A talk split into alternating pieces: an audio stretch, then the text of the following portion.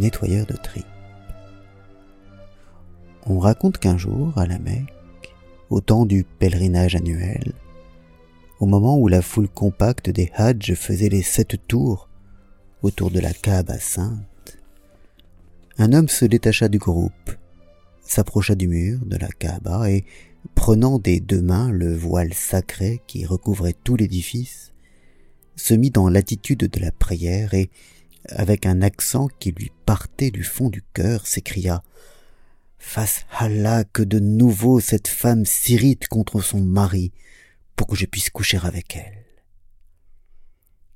Lorsque les Hadj eurent entendu cette étrange prière dite en ce lieu saint, ils furent si scandalisés qu'ils se précipitèrent sur l'homme, le jetèrent à terre et le rassasièrent de coups. Après quoi, ils le traînèrent devant l'émir El Hadj, dont l'autorité s'exerçait sur tous les pèlerins, avec les droits les plus étendus, et lui dirent Nous avons entendu cet homme, ô émir, proférer des paroles impies en tenant le voile de la Kaaba. Ils lui répétèrent les paroles prononcées. Alors, l'émir El dit Qu'on le pende. À ce moment de sa narration, Shahrazad vit apparaître le matin et se tut discrètement mais lorsque fut la 387e nuit, elle dit Alors l'émir El Hadj dit qu'on le pende. Mais l'homme se jeta aux pieds de l'émir et lui dit Ô émir, par les mérites de l'envoyé d'Allah, sur lui la prière et la paix, je te conjure d'écouter d'abord mon histoire, et tu feras ensuite de moi ce que tu jugeras équitable de faire. L'émir acquiesça d'un signe de tête, et le condamné à la pendaison dit Sache, ô notre émir, que de mon métier je ramasse les immondices des rues et en outre je nettoie les tripes des moutons pour les vendre et gagner ma vie. Or un jour je marchais tranquillement derrière mon âne chargé de tripes encore pleines que je venais d'enlever de l'abattoir, quand je rencontrai quantité de personnes affolées qui s'enfuyaient de tous côtés ou se cachaient à l'intérieur des portes. Et un peu plus loin, je vis paraître plusieurs esclaves armés de longs bâtons qui chassaient devant tous les passants. Moi, je m'informai de ce que pouvait bien être l'affaire, et il me fut répondu que le harem d'un grand personnage allait passer dans la rue, et qu'il fallait que la rue fût déserte de passants. Alors moi, Sachant que je m'exposais à un grand danger si je persistais à continuer ma route, j'arrêtai mon âne et m'enfonçai avec lui dans un coin de la muraille, en m'efforçant le plus que je pouvais et en tournant le visage du côté du mur pour ne pas être tenté de regarder les femmes de ce grand personnage. Bientôt, j'entendis le passage du harem que je n'osais regarder, et j'allais songer à me retourner et à continuer mon chemin, quand je me sentis brusquement saisi par deux bras de nègre, et je vis mon âne entre les mains d'un autre nègre qui le prit et s'éloigna. Et moi, terrifié, je tournai la tête, et je vis dans la rue, toutes me regardant, trente adolescentes au milieu desquelles s'en trouvait une semblable, par ses regards languissants, à une gazelle, que la soif rend moins farouche, et par sa taille souple et élégante aux rameaux flexibles de l'arbre de banc. Et moi, les mains liées derrière le dos par le nègre qui me tenait, je fus entraîné de force par les autres eunuques, malgré mes protestations et malgré les cris et les témoignages de tous les passants qui m'avaient vu contre le mur et qui disaient à mes ravisseurs Il n'a rien fait, c'est un pauvre homme, balayeur d'immondices et nettoyeur de tripes il est illicite devant Allah d'arrêter et de ligoter un innocent. Mais eux, sans rien vouloir entendre, continuèrent à m'entraîner derrière le harem. Pendant ce temps, moi, je pensais en moi-même, quel délit ai-je pu commettre? Sans doute, ce doit être l'odeur assez désagréable des tripes qui a offusqué l'odorat de la dame, laquelle doit être probablement enceinte et, par le fait, a dû ressentir quelque dérangement dans son intérieur. Je crois bien que c'est là le motif, ou peut-être aussi mon aspect assez dégoûtant et ma robe déchirée, qui laisse voir les parties malséantes de mon individu. Il n'y a de recours qu'en Allah seul.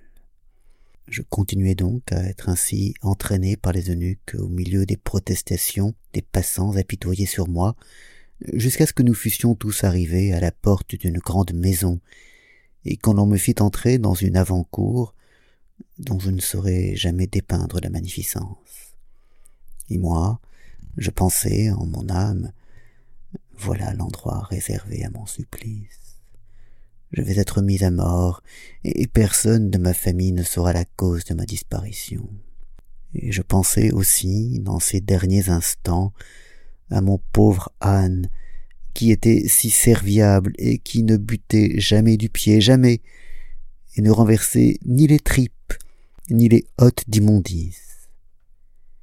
Mais bientôt, je fus tiré de mes afflichantes pensées par l'arrivée d'un joli petit esclave qui vint me prier doucement de le suivre et me conduisit dans un hammam où me reçurent trois belles esclaves qui me dirent Hâte-toi de te débarrasser de tes haillons. Moi, je m'exécutai et aussitôt elles m'introduisirent dans la salle chauffée où elles me baignèrent de leurs propres mains en se chargeant qui de ma tête, qui de mes jambes, de mon ventre, me massèrent, me frictionnèrent, me parfumèrent et me séchèrent. Après quoi, ils m'apportèrent de magnifiques habits et me prièrent de m'en revêtir. Mais moi je fus bien perplexe, et je ne sus par quel bout les prendre, ni comment les mettre, n'en ayant jamais vu dans mon existence. Et je dis aux jeunes filles, Par Allah, Oh, mes maîtresses, je crois bien que je vais rester nu, car jamais je ne parviendrai à me vêtir tout seul de cet habit extraordinaire. Alors, elles s'approchèrent de moi en riant, et m'aidèrent à m'habiller, euh, tout en me chatouillant et me pinçant et soulevant le poids de ma marchandise, euh, qu'elles trouvèrent énorme et de bonne aloi. À ce moment de sa narration, Charazade vit apparaître le matin et, discrète, Mais lorsque fut la trois cent quatre-vingt-huitième nuit, elle dit, tout en me chatouillant et me pinçant, et soulevant le poids de ma marchandise, qu'elle trouvèrent énorme et de bonne aloi. Et moi, au milieu d'elle, je ne savais ce que j'allais devenir, quand, ayant fini de m'habiller et de m'asperger avec de l'eau de rose, elles me prirent par les bras, et comme on conduit un nouveau marié, elles me guidèrent vers une salle meublée avec une élégance que jamais ma langue ne saurait dépeindre, et ornée de peintures en lignes entrelacées et coloriées fort agréablement et à peine y étais-je entré que je vis, étendu avec nonchalance sur un lit de bambou et d'ivoire, et, vêtue d'une robe légère en étoffe de Mossoul, la dame elle-même, entourée de quelques-unes de ses esclaves. En me voyant, elle m'appela en me faisant signe d'approcher. Je m'approchai et elle me dit de m'asseoir. Je m'assis elle ordonna alors aux esclaves de nous servir le repas, et on nous servit des mets étonnants, dont je ne pourrais jamais citer le nom, n'en ayant jamais de ma vie vu de semblable. J'en mangeai quelques porcelaines, de quoi satisfaire ma faim. Puis je me lavai les mains pour manger les fruits. Alors on apporta les coupes des boissons et les cassolettes remplies de parfums, et après que l'on nous eut parfumés aux vapeurs d'encens et de benjoin, la dame me versa à boire de ses propres mains, et but avec moi la même coupe, jusqu'à ce que nous fussions ivres tous les deux. Alors, elle fit un signe à ses esclaves qui disparurent toutes, et nous laissèrent seuls dans la salle. Aussitôt, elle m'attira à elle et me prit dans ses bras, et moi je lui servis la confiture de façon à la dulcifier, en lui donnant à la fois les tranches du fruit et la gelée.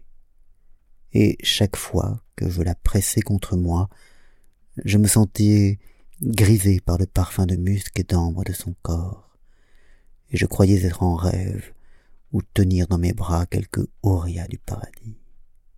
Nous demeurâmes ainsi enlacés jusqu'au matin, puis elle me dit que le moment était venu pour moi de me retirer.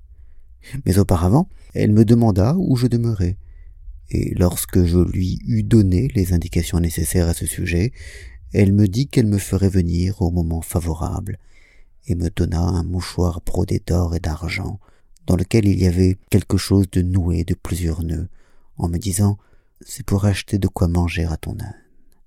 Et je sortis de chez elle absolument dans le même état que si je sortais du paradis.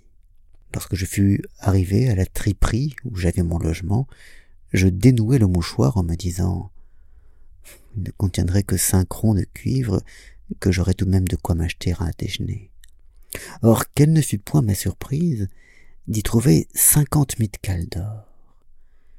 Je me hâtai de creuser un trou et de les y enterrer pour les jours mauvais, et je m'achetai pour deux cuivres, du pain et un oignon dont je fis mon repas, assis à la porte de ma triperie et rêvant à l'aventure qui m'arrivait. À la tombée de la nuit, un petit esclave vint me chercher de la part de celle qui m'aimait, et moi je le suivis. Arrivé dans la salle où elle m'attendait, j'embrassai la terre entre ses mains, mais elle me releva aussitôt et s'étendit avec moi sur le lit de bambou et d'ivoire, et me fit passer une nuit aussi bénie que la précédente. Le matin, elle me donna un second mouchoir contenant, comme la veille, cinquante mille cales d'or et je continuai à vivre de la sorte pendant huit jours entiers, avec chaque fois un festin de la confiture sèche et humide de part et d'autre, et cinquante mictales d'or pour moi. Or, je m'étais rendu un soir chez elle et j'étais déjà sur le lit, euh, prêt à déballer ma marchandise, selon la coutume, quand une esclave entra soudain, dit quelques mots à l'oreille de sa maîtresse, et m'entraîna vivement hors de la salle pour m'emmener à l'étage supérieur, où elle m'enferma à clé et s'en alla. Et moi, j'entendis en même temps un grand bruit de chevaux dans la rue, et je vis, par la fenêtre qui donnait sur la cour, entrer dans la maison un jeune homme, beau comme la lune, accompagné d'une suite nombreuse de gardes d'esclaves. Il entra dans la salle où se trouvait l'adolescente et passa avec elle toute la nuit en ébats, assauts et autres choses semblables. Et moi, j'entendais leurs mouvements et je pouvais compter sur mes doigts le nombre des clous qu'ils enfonçaient au bruit étonnant qu'ils faisaient chaque fois. Et je pensais en mon âme, par Allah, ils ont installé sur le lit un établi de forgeron, et la barre de fer doit être bien chaude pour que l'enclume gémisse tellement. À ce moment de sa narration, Charazade vit apparaître le matin et, discrète, se tut. Mais lorsque fut la 389e nuit, elle dit Et la barre de fer doit être bien chaude pour que l'enclume gémisse tellement. Enfin, le bruit cessa avec le matin, et je vis le jeune homme au marteau retentissant sortir par la grande porte et s'en aller suivi de son escorte. À peine avait-il disparu que l'adolescente vint me trouver et me dit Tu as sans doute vu le jeune homme qui vient de partir. Je répondis Certainement. Elle me dit C'est mon mari. Mais je vais tout de suite te raconter ce qui s'est passé entre nous et t'expliquer la cause qui m'a fait te choisir pour amant. Sache donc que j'étais assise un jour à côté de lui dans le jardin, quand il me quitta soudain pour disparaître du côté de la cuisine. Je crus d'abord qu'il était allé satisfaire quelques besoins pressants, mais au bout d'une heure de temps, comme je ne le voyais pas revenir, j'allai à sa recherche là où je le croyais trouver, mais il n'y était pas. Je revins alors sur mes pas et me dirigeai vers la cuisine pour demander aux servantes de ses nouvelles. En y entrant, je le vis couché sur la natte, avec la servante la plus grossière, celle qui lavait les assiettes. À cette vue, je me retirai en toute hâte et je fis le serment de ne pas le recevoir dans mon lit avant que je ne fusse vengé de lui en me livrant à mon tour à un homme de la condition la plus basse et de l'aspect le plus dégoûtant et je me mis aussitôt à parcourir la ville à la recherche de cet homme-là. Or il y avait déjà quatre jours que je parcourais les rues dans ce but quand je t'ai rencontré, et que ton aspect sale et ton odeur infecte ont décidé à te choisir comme l'homme le plus dégoûtant entre tous ceux que j'avais vus. Maintenant il s'est passé ce qui s'est passé, et j'ai accompli mon serment, en ne me réconciliant avec mon mari qu'après m'être livré à toi. Tu peux donc te retirer et, être sûr que si mon mari venait à coucher une seconde fois avec l'une de ses esclaves, je ne manquerai pas de te faire appeler pour lui rendre l'appareil. Et me congédiant, il me remit encore quatre cents mircales de gratification. Moi je m'éloignai alors, et je vins ici implorer Allah de pousser le mari à retourner auprès de la servante, pour que la femme me fît appeler auprès d'elle. Et telle est mon histoire, ô maître émir El Hadj. En entendant ces paroles, l'émir El Hadj se tourna vers les assistants et leur dit Il nous faut pardonner à cet homme ces paroles condamnables à la Kaaba, car son histoire l'excuse.